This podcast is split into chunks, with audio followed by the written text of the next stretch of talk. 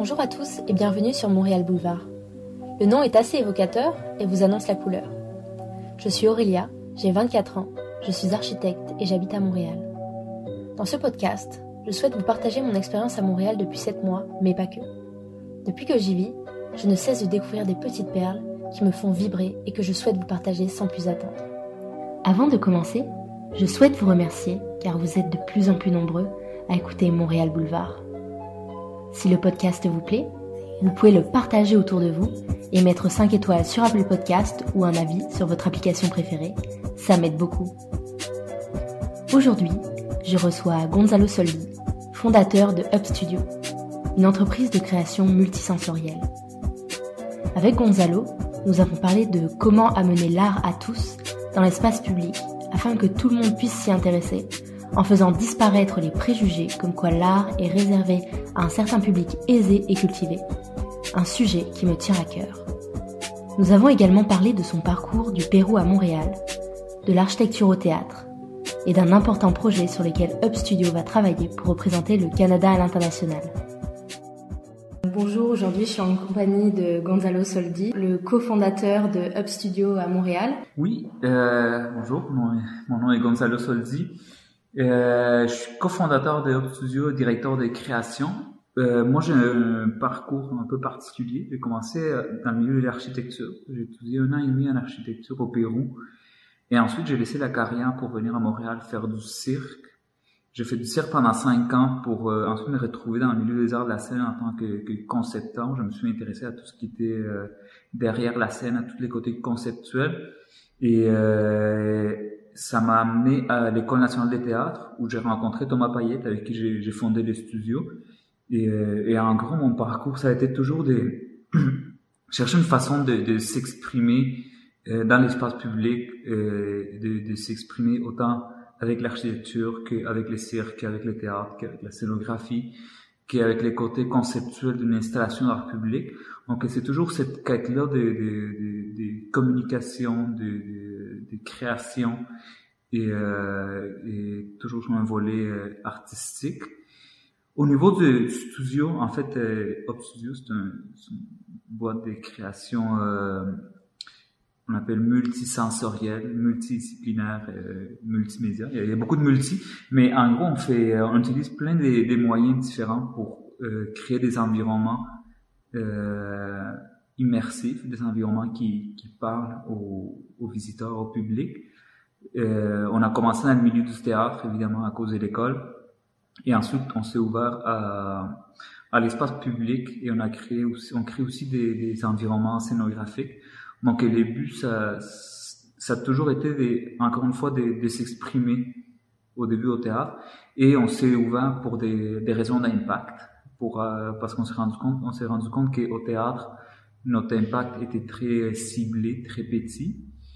Donc on, a voulu s'ouvrir la place publique pour toucher des gens qui normalement seraient pas touchés pour des pièces de théâtre ou des pièces de danse, des, gens qui qui euh, qui normalement sont, font pas face à, des œuvres d'art. Donc, euh, c'est une des raisons pourquoi on s'est tourné vers les œuvres d'art public.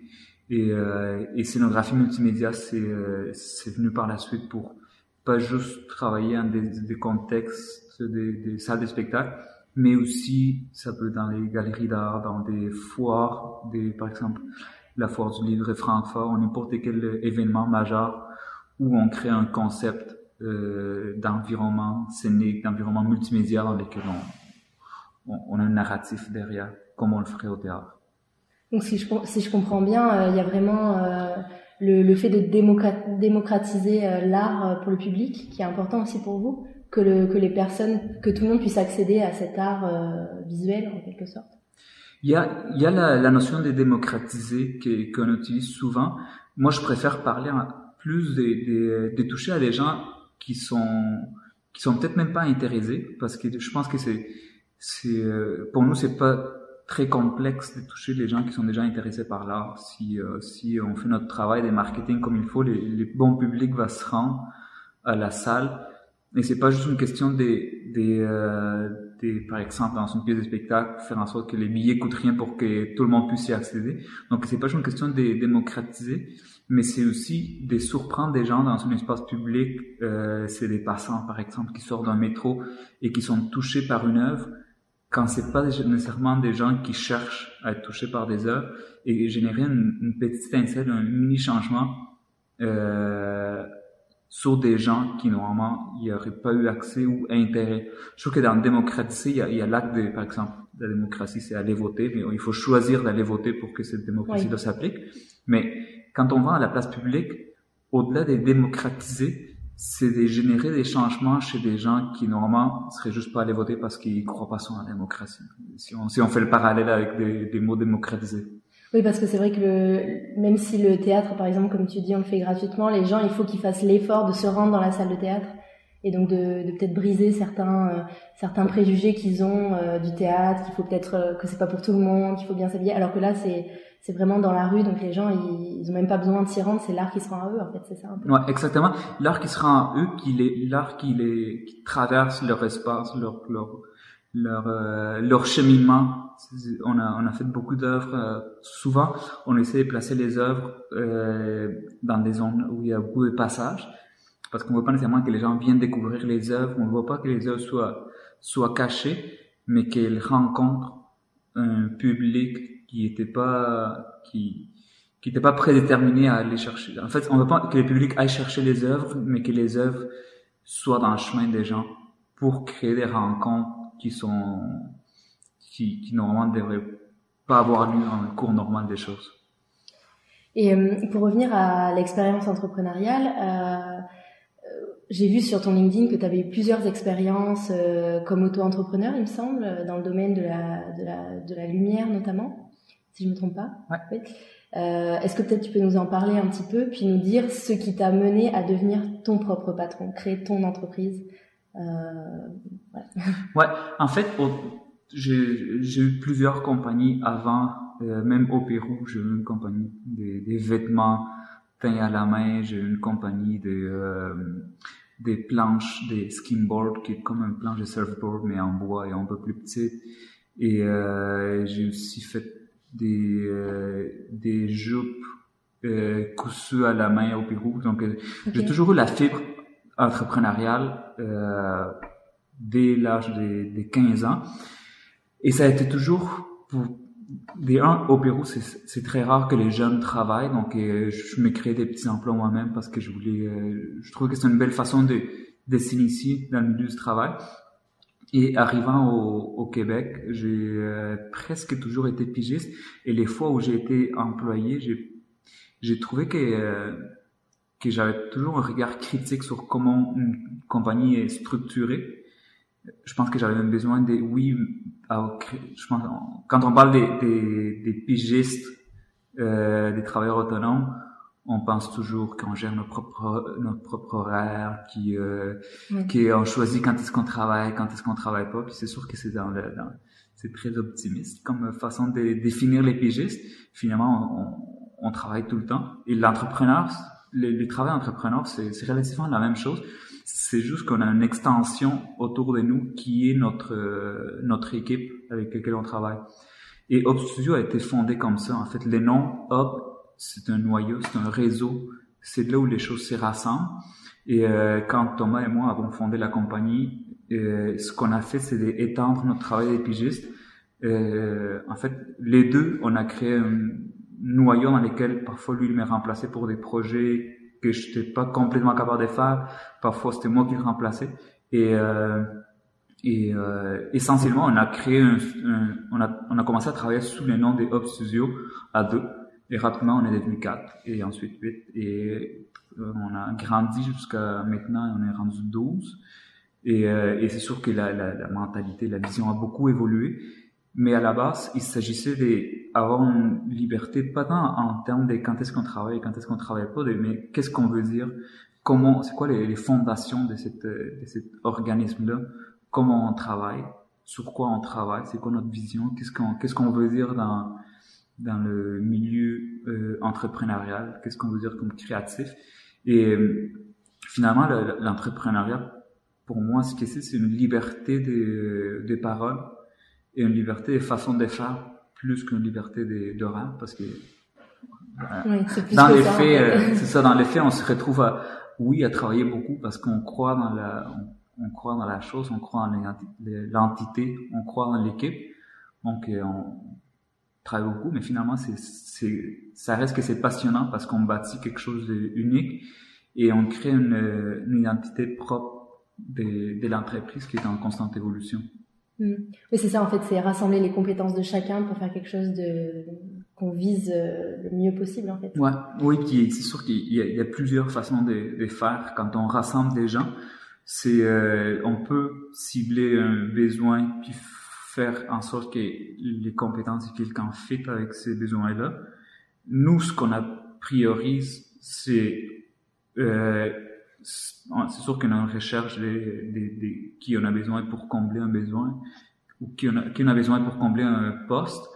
Mais une fois que la personne arrive, on regarde c'est quoi les ambitions de cette personne-là dans le futur, qu'est-ce qu'il a envie de faire, comment que la personne peut grandir au sein de l'entreprise et on veut que, que les gens euh, aient des buts personnels aussi pour qu'ils pour qu'ils puissent grandir au sein de l'entreprise et pas qu'ils restent dans un poste déterminé pour servir l'entreprise. Donc on veut euh, et on, on a eu des, des, des belles exemples des gens qui ont qui ont passé pour l'entreprise et qui, ont- qui sont partis parce que ça a été les tremplins qu'ils avaient besoin pour aller ailleurs dans leur vie professionnelle. Qui on on veut que ça l'entreprise euh, serve des tremplins pour les, les gens qui qui font partie et euh, et pas juste de combler un poste comme euh, comme on le voit dans les plus grandes entreprises des des, des très grosses tailles.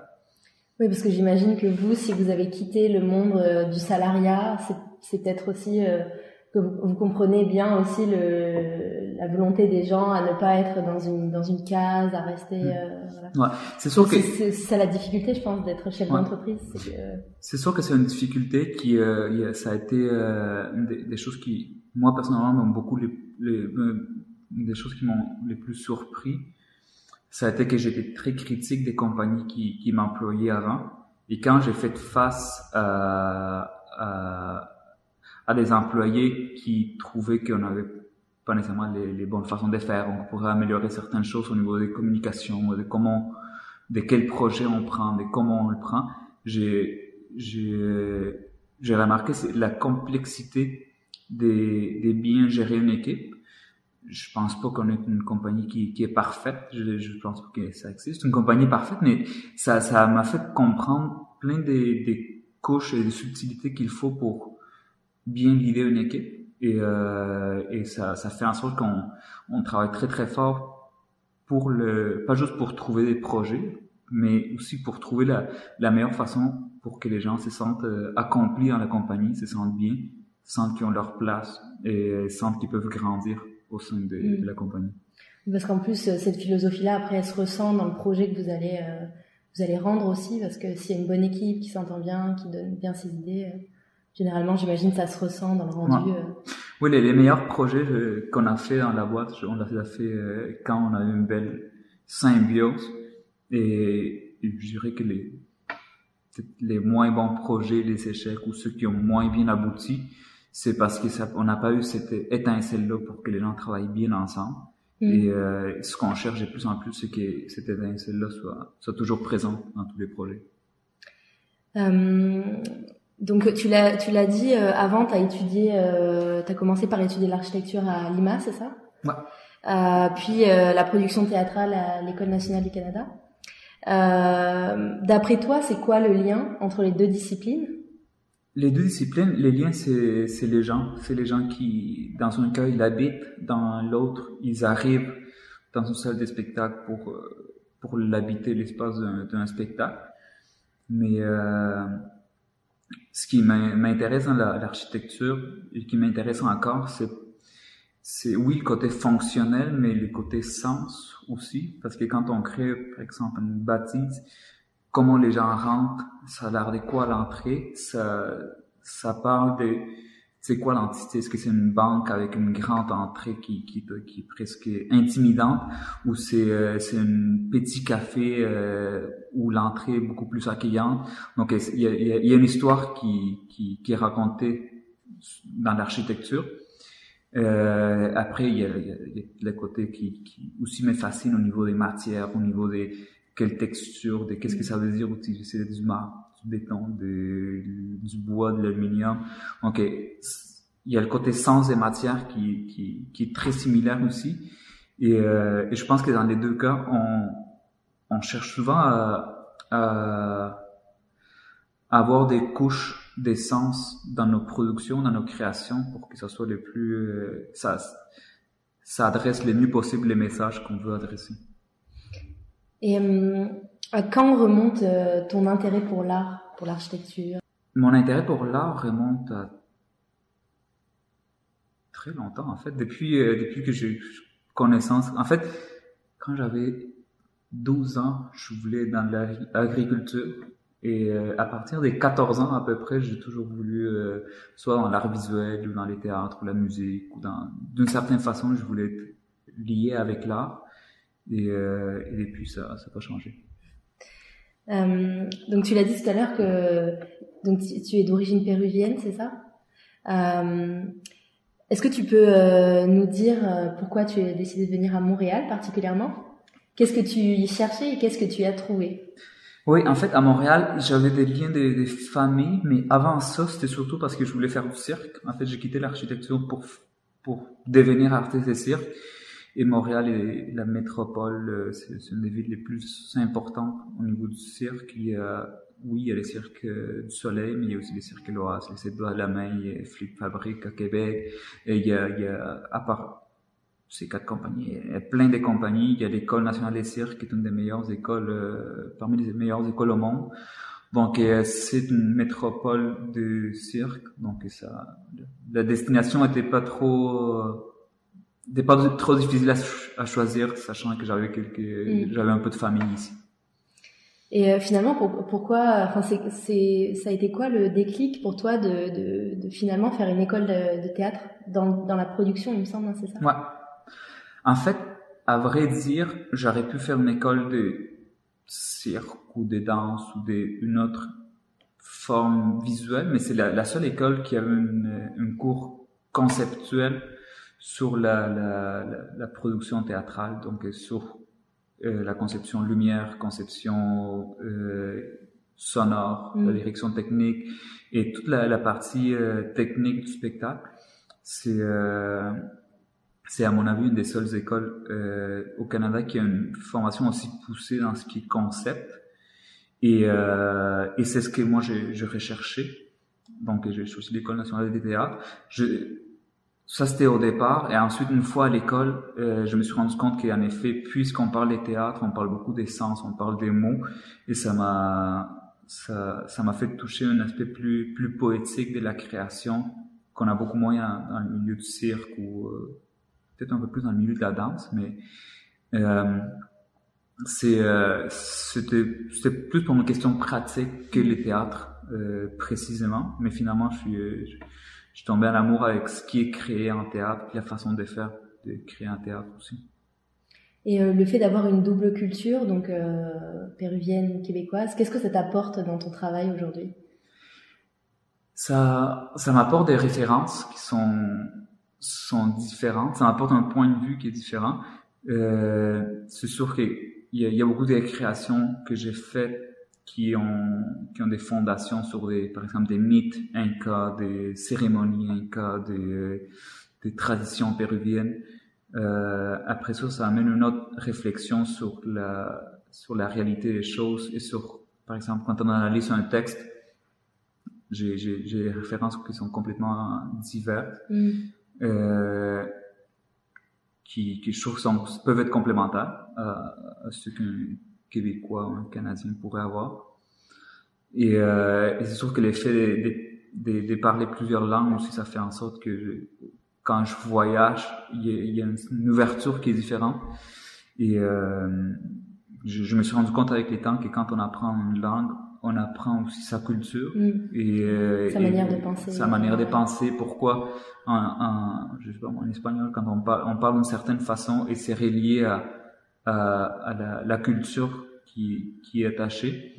Donc, euh, j'ai beaucoup fait des tournées. J'ai appris l'italien, le français, euh, l'anglais. Donc, je parle quatre langues fluidement et ça, fait que, que, que je pas nécessairement une richesse culturelle, mais une, polyvalence culturelle qui fait en sorte que je, m'adapte à, n'importe quel type de, création.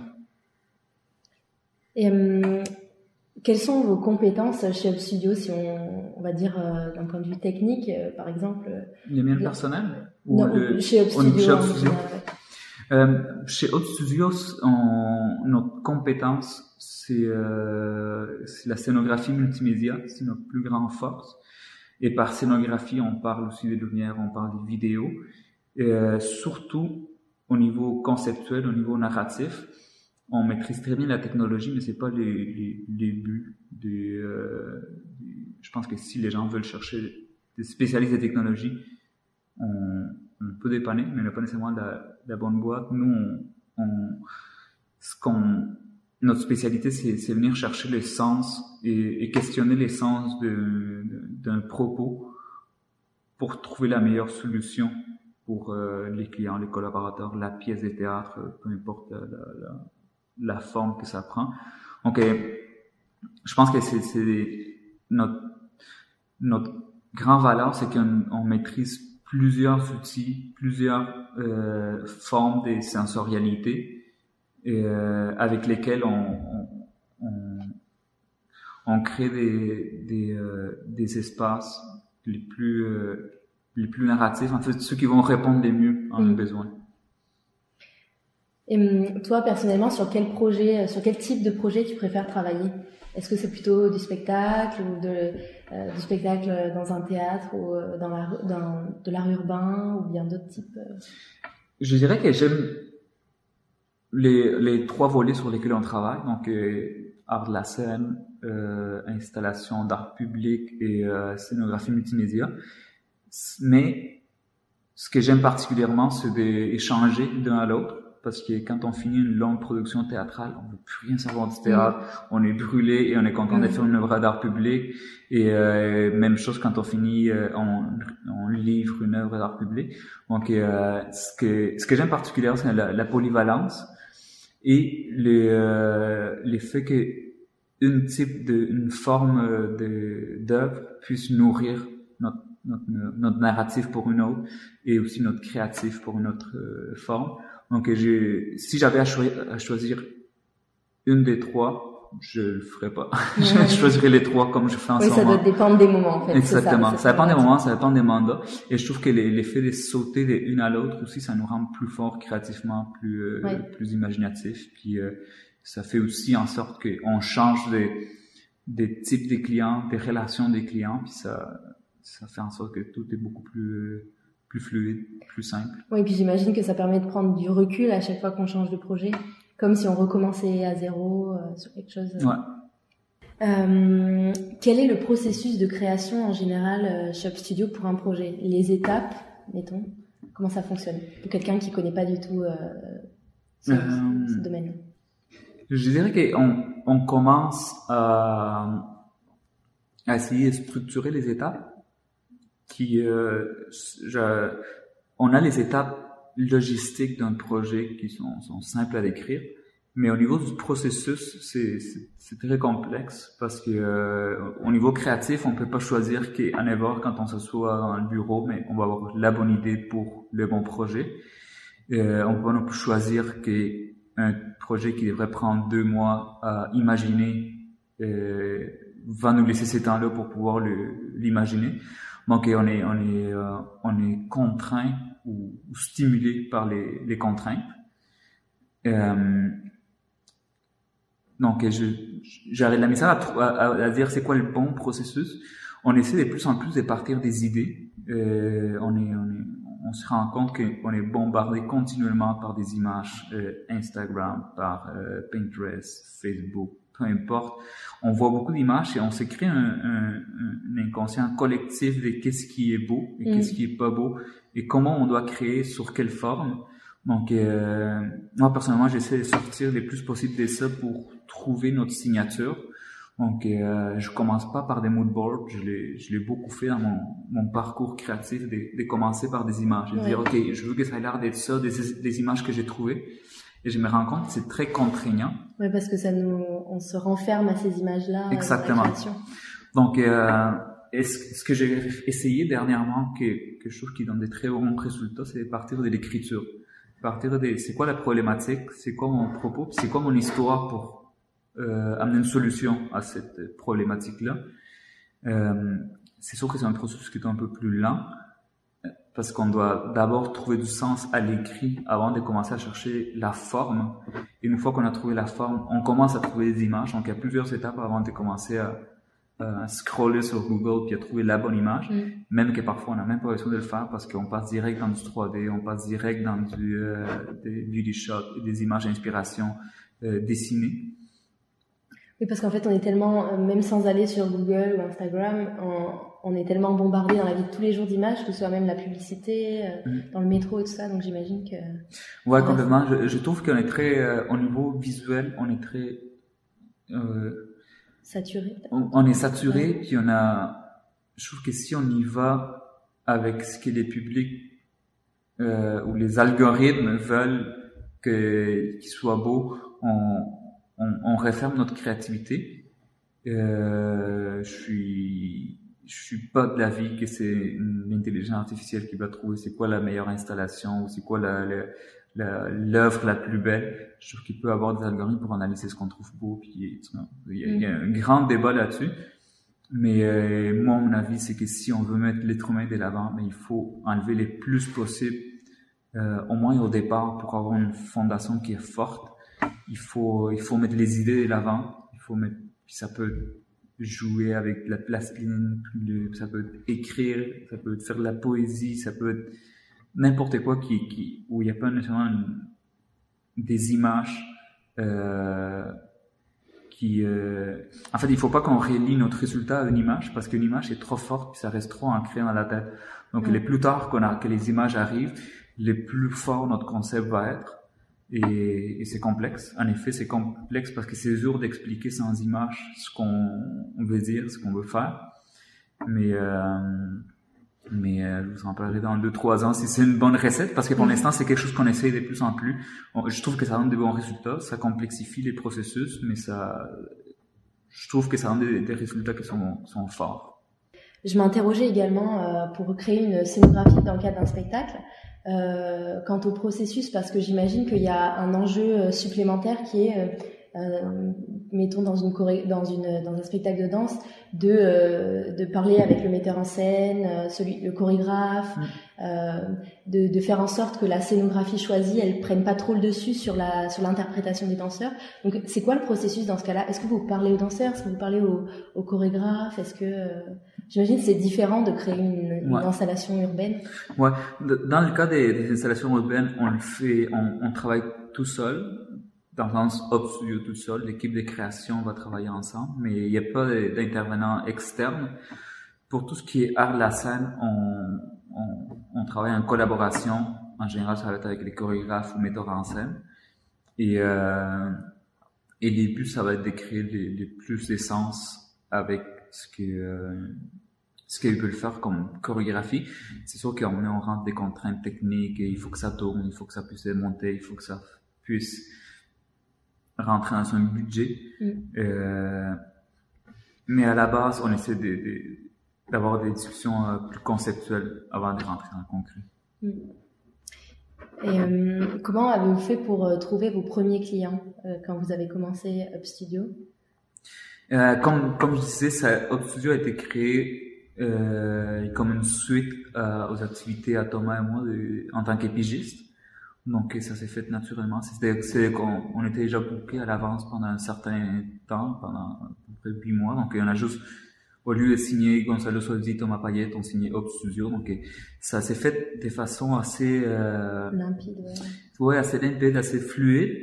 Là où c'est devenu plus complexe, c'est quand la compagnie a grandi et on avait, euh, il y avait des crues dans lesquelles on avait moins de contrats et, euh, et toute la notion de développement d'affaires est rentrée, aller chercher des contrats, relancer le monde, sûr que ça, ça change beaucoup la dynamique d'un pigiste. Euh, c'est facile de booker une personne pendant un an, mais booker huit personnes pendant un an, c'est ça devient beaucoup plus complexe quand c'est juste deux personnes qui, qui font la recherche de contrat. Mais, euh, mais au départ, je dirais que le départ, ça a été le plus simple. C'est plus vers la deuxième année que c'est devenu plus complexe. Et, euh, et du coup, avant ça, quand vous êtes, euh, quand, quand vous êtes devenu pigiste, c'était quoi Comment vous avez fait pour trouver vos premiers contrats Mettons le premier, le deuxième. Mm-hmm. Ça se fait de façon assez naturelle, surtout à Montréal. Il y a, il y a, il y a, il y a beaucoup de demandes et il y a, il y a pas assez de main d'œuvre si on peut l'appeler comme ça. Donc, euh, moindrement tu as fait une conception vidéo qui est, qui est bien réussie ou une conception d'éclairage, euh, les gens se parlent, les milieux assez petits, donc euh, c'est c'est pas vraiment une problématique euh, au, au, niveau personnel parce qu'il y, y a une très grande demande. Et euh, là, tu disais tout à l'heure que vos clients, c'est beaucoup les, les villes, bah, la ville de Montréal, j'imagine, beaucoup, puis d'autres villes dans le monde euh, entier. Euh, comment ça se passe en général? C'est sous forme de concours, d'appels d'offres Pour ce qui est des villes, oui. En fait, on a trois types de, des clients, ou je dirais plusieurs types de clients par marché. Dans le marché des, des arts, de la scène, nos clients vont être soit les metteurs en scène ou les producteurs. Mmh. Euh, donc, il n'y a pas nécessairement des, des villes inclus mm. là-dedans. C'est des compagnies. C'est plus des compagnies euh, des arts de la scène. Dans ce qui est euh, œuvre d'art public, là, il peut y avoir des villes ou plus des organismes qui, euh, qui eux, sont gérés par les villes, comme par exemple le quartier spectacle à Montréal. Mm. Il y a Light Waves, euh, qui est par exemple, il y a Quays Culture euh, à Manchester, qui est l'équivalent du quartier spectacle qui nous a engagé pour faire une œuvre. Euh, en ce moment, on est en discussion avec d'autres organismes, euh, par exemple à Houston, aux États-Unis, et c'est ces organismes qui sont gérés par les villes. C'est arrivé aussi que, par exemple, la ville de Montréal nous a engagé pour une, pour une, une installation, mais euh, quand il y a, en général, ça passe par des concours, à moins que ce soit en bas d'un certain montant. Ah oui, là on peut faire appel directement à quelqu'un. Là on peut faire appel directement, mais de plus en plus, euh, ça ne nous arrive pas parce que les volumes qu'on doit, en fait, la, la taille des œuvres qu'on crée sont, sont au-dessus de ce montant-là. Donc en général, maintenant c'est plus en plus des concours, des, des appels des projets, euh, des concours sur invitation. Il y, a, il y, a, plusieurs formats, mais ça passe souvent par des, des pitchs. Ok. Euh, en 2018, vous avez réalisé euh, une projection sonore et vidéo sur la façade du musée d'histoire de Montréal pour Greenpeace. Ouais. Euh, pour sensibiliser la population aux problèmes concernant la forêt boréale et la terre des caribous euh, en danger. Ouais. Euh, en quoi ça, ça, a été un enjeu de faire un projet pareil? Parce que c'est quand même euh, un enjeu environnemental, comme tu disais un peu tout à l'heure, que le, présenter ce genre d'œuvre, qu'elle tombe devant les yeux de la population et voilà. Mm. C'était quoi l'enjeu? En quoi ça a été un enjeu? Et en quoi ça a été important pour vous de faire un projet pareil? En fait, ça, a été celui-ci, ça a été un concours qu'on a, a remporté. Greenpeace nous a choisi pour créer euh, une œuvre pour vous, pour sensibiliser les gens. Nous, ce qu'on avait, euh, on voulait mettre de l'avant, euh, c'était les, les, points de vue ou les, les regards autochtones sur la, la nature. Donc, on a, on a fait des entrevues avec, euh, avec certaines personnes de la communauté autochtone qui nous parlaient de leur vision de la, de la nature. Donc, c'est ce qu'on voulait mettre de l'avant. L'œuvre s'appelle euh, Nous sommes la forêt, We are the, the forest. Donc, euh, on voulait que les gens comprennent que la forêt, c'est pas à des centaines de kilomètres d'ici, que la forêt c'est pas là-bas, que euh, qu'ils prennent conscience que la forêt c'est nous, nous appartient. Et euh, on est lié à cette forêt-là.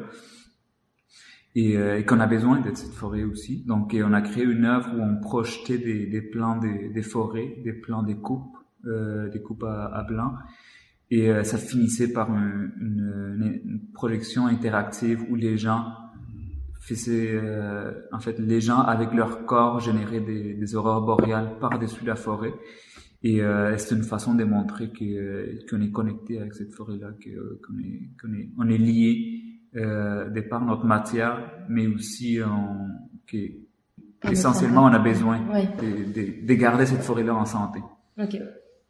Et, euh, et comment, euh, de manière générale, euh, comment on fait pour euh, capter l'attention du public? Parce que comme tu disais, c'est une, mm. on est dans une société où on a tout un tas d'images euh, qu'on voit quotidiennement, que ce soit dans la rue, sur nos téléphones, sur nos ordinateurs. Euh, c'est quoi, c'est quoi l'enjeu? Comment on fait pour pour capter l'attention? Dans le cas des, des, Greenpeace, je dirais que c'était relativement simple parce qu'il y avait deux représentations.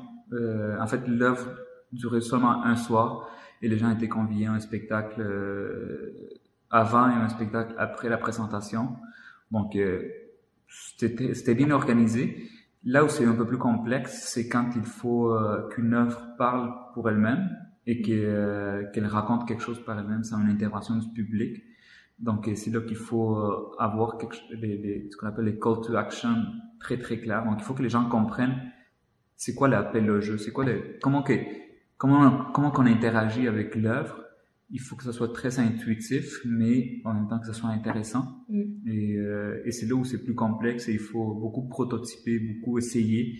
Et, euh, parce que même si on a des, des, des, belles théories sur comment les gens vont réagir, il faut il faut le monter, il faut l'essayer, il faut, faut prototyper.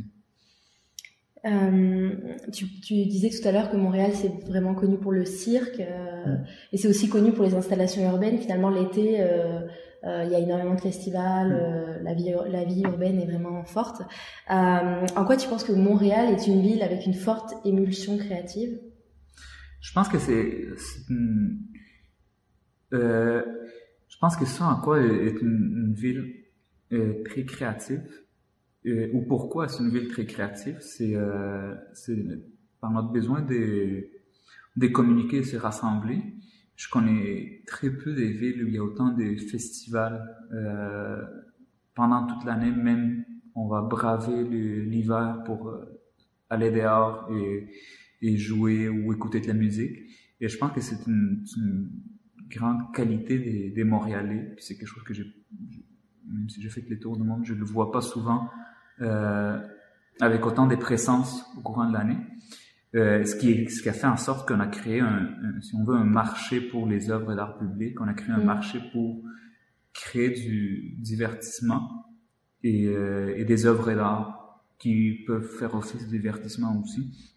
Donc, je pense que si Montréal est une ville très créative, c'est par notre besoin de, de s'exprimer. Euh, j'ai l'impression aussi qu'on cherche à, à, trouver du sens, à trouver c'est quoi notre histoire. C'est une ville qui est relativement jeune, c'est un pays qui est relativement jeune euh, si on se compare à, l'Europe ou à l'Amérique latine. Et euh, au niveau au niveau culturel, au niveau historique, euh, au moins du leg que les, que les gens qui sont arrivés ici à 400 ans ont. Donc, euh, il y a tellement de gens de partout dans le monde qui se sont rendus euh, au, Québec et notamment à Montréal que ensemble on, devient créatifs pour trouver c'est quoi notre culture puis trouver c'est quoi les, sens à nous tous ensemble. Donc je pense que ça fait partie de pourquoi il y a autant de festivals, pourquoi il y a autant d'œuvres d'art public, pourquoi il y a autant de, spectacles qui, appellent à, l'interaction, qui appellent à la rencontre. Mmh. Euh, comment tu vois Montréal dans, mettons, 5 ou 10 ans? 5 ou 10 ans euh, Je pense que c'est une ville qui, euh, qui euh, en 5 ou 10 ans, j'ai l'impression que ça évolue pas si rapidement depuis les années 60. 67 pour être plus précis. Oui, il y a, y a, a pas beaucoup de changements au niveau des infrastructures qui se font malheureusement, mais euh, je, je parlerais plus d'un 20-25 ans où je pense que la, la, la, créativité, la technologie montréalaise va faire en sorte qu'on va beaucoup se distinguer, puis euh, on va être forcé à, à, créer des vrais avancements. Parce que côté, je pense que côté infrastructure, on a un, on a un, un léger retard qu'il faut, faut rattraper pour que des initiatives comme celle du quartier spectacle puissent avoir lieu ailleurs à Montréal. Mm.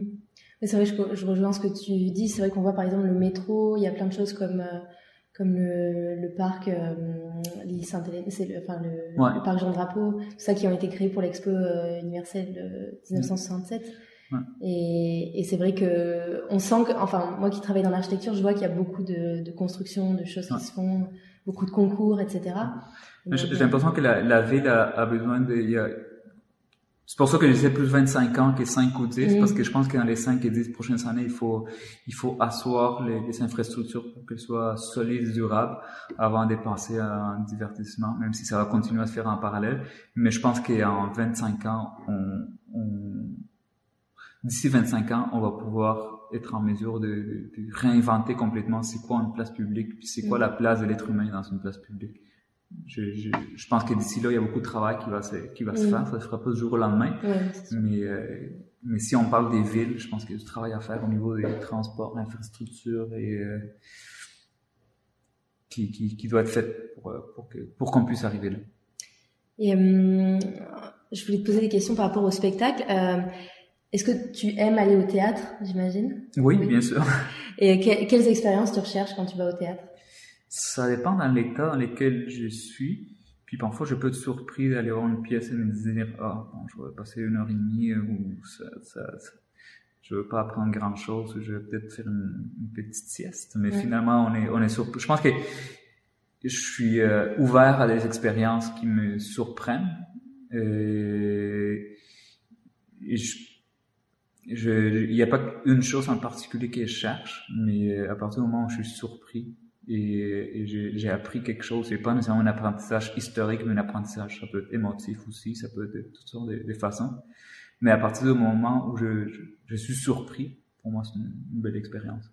Et euh, par, par, exemple, une dernière, une des dernières performances que tu as vues qui t'a marqué, est-ce que tu peux nous en parler, si tu t'en souviens? Euh, Des théâtres? Oui, ou de spectacles, peu importe, que ce soit même dans urbain. Euh... Je pense qu'une des pièces de théâtre que j'ai aimé le plus dans les derniers, dans les derniers 10 ans, facilement, c'était 887 de Ex Machina. Donc, c'est Robert Lepage qui, qui joue sa, propre vie. Et euh, c'est très touchant, c'est simple, c'est beau, c'est euh, une pièce qui est très sincère, euh, puisque c'est lui qui joue son propre personnage. Je, trouve que c'est une simplicité qui est très très créatif. Il, euh, il peut prendre n'importe quoi et raconter une histoire avec un bout de carton et puisqu'il il raconte de, euh, il est un expert pour nous faire voyager dans, dans l'imaginaire. Donc c'est la simplicité que j'ai trouvée. Puis je, je sais qu'il y, y a une technologie quand même derrière son spectacle qui, qui est simple, mais une technologie quand même. Mais je trouve que même sans cette technologie-là, puisque l'être humain devant et la parole est forte, c'est une pièce qui nous fait voyager. C'est une des choses que je, je répète souvent quand, quand je crée, ce qui est début, c'est pas la technologie qu'on développe, mais qu'est-ce qu'on dit avec. Et à partir du moment où ce qu'on dit avec est forte, on, on, peut prendre la technologie la plus simple et, mm. euh, et raconter quelque chose. Parce qu'il faut qu'en fait la technologie elle serve le propos et non pas l'inverse. Exactement c'est parfois ce qui est difficile avec les technologies maintenant. Parfois, on a l'impression que les gens ils veulent montrer la performance de la technologie. Ouais. Mais euh, j'ai vu aussi euh, récemment que vous aviez été accompagné par l'accélérateur euh, Lapsi. Ouais. C'est d'ailleurs comme ça que, enfin plus ou moins que je vous ai connu. Je vous connaissais un peu avant, mais voilà. Euh, quel était le but et qu'est-ce que vous avez obtenu? En fait, à la piscine, on a fait un programme qui s'appelle les Deep Dive où on plonge euh, dans l'entrepreneuriat pour vrai, comme des adultes, et on, on, travaille, on a travaillé pendant un an et demi à, à trouver c'est quoi notre notre facteur de différenciation, à trouver comment qu'on fait pour euh, grandir en tant qu'entreprise, pour euh, pour prendre plus d'ampleur. Et euh, c'est un processus où on, on a on a parti de la base qu'est-ce qui est hub, qu'est-ce qu'on veut dire, puis on a bâti toute notre, euh, notre narrative des compagnies aussi, qu'est-ce qu'on raconte, puis comment on se distingue des, des, des réseaux de compagnies. Et on, une fois qu'on a fait cette partie-là qui est plus euh, au niveau du, du, du why, des qu'est-ce qui nous anime. On a on a travaillé sur les comment on le fait. Donc on a fait un, plan d'exportation, un plan de, de, de, finances aussi. Donc c'est ça a été un processus dans lequel on on trouve autant on trouve du sens qu'on structure la compagnie pour qu'elle puisse euh, grandir.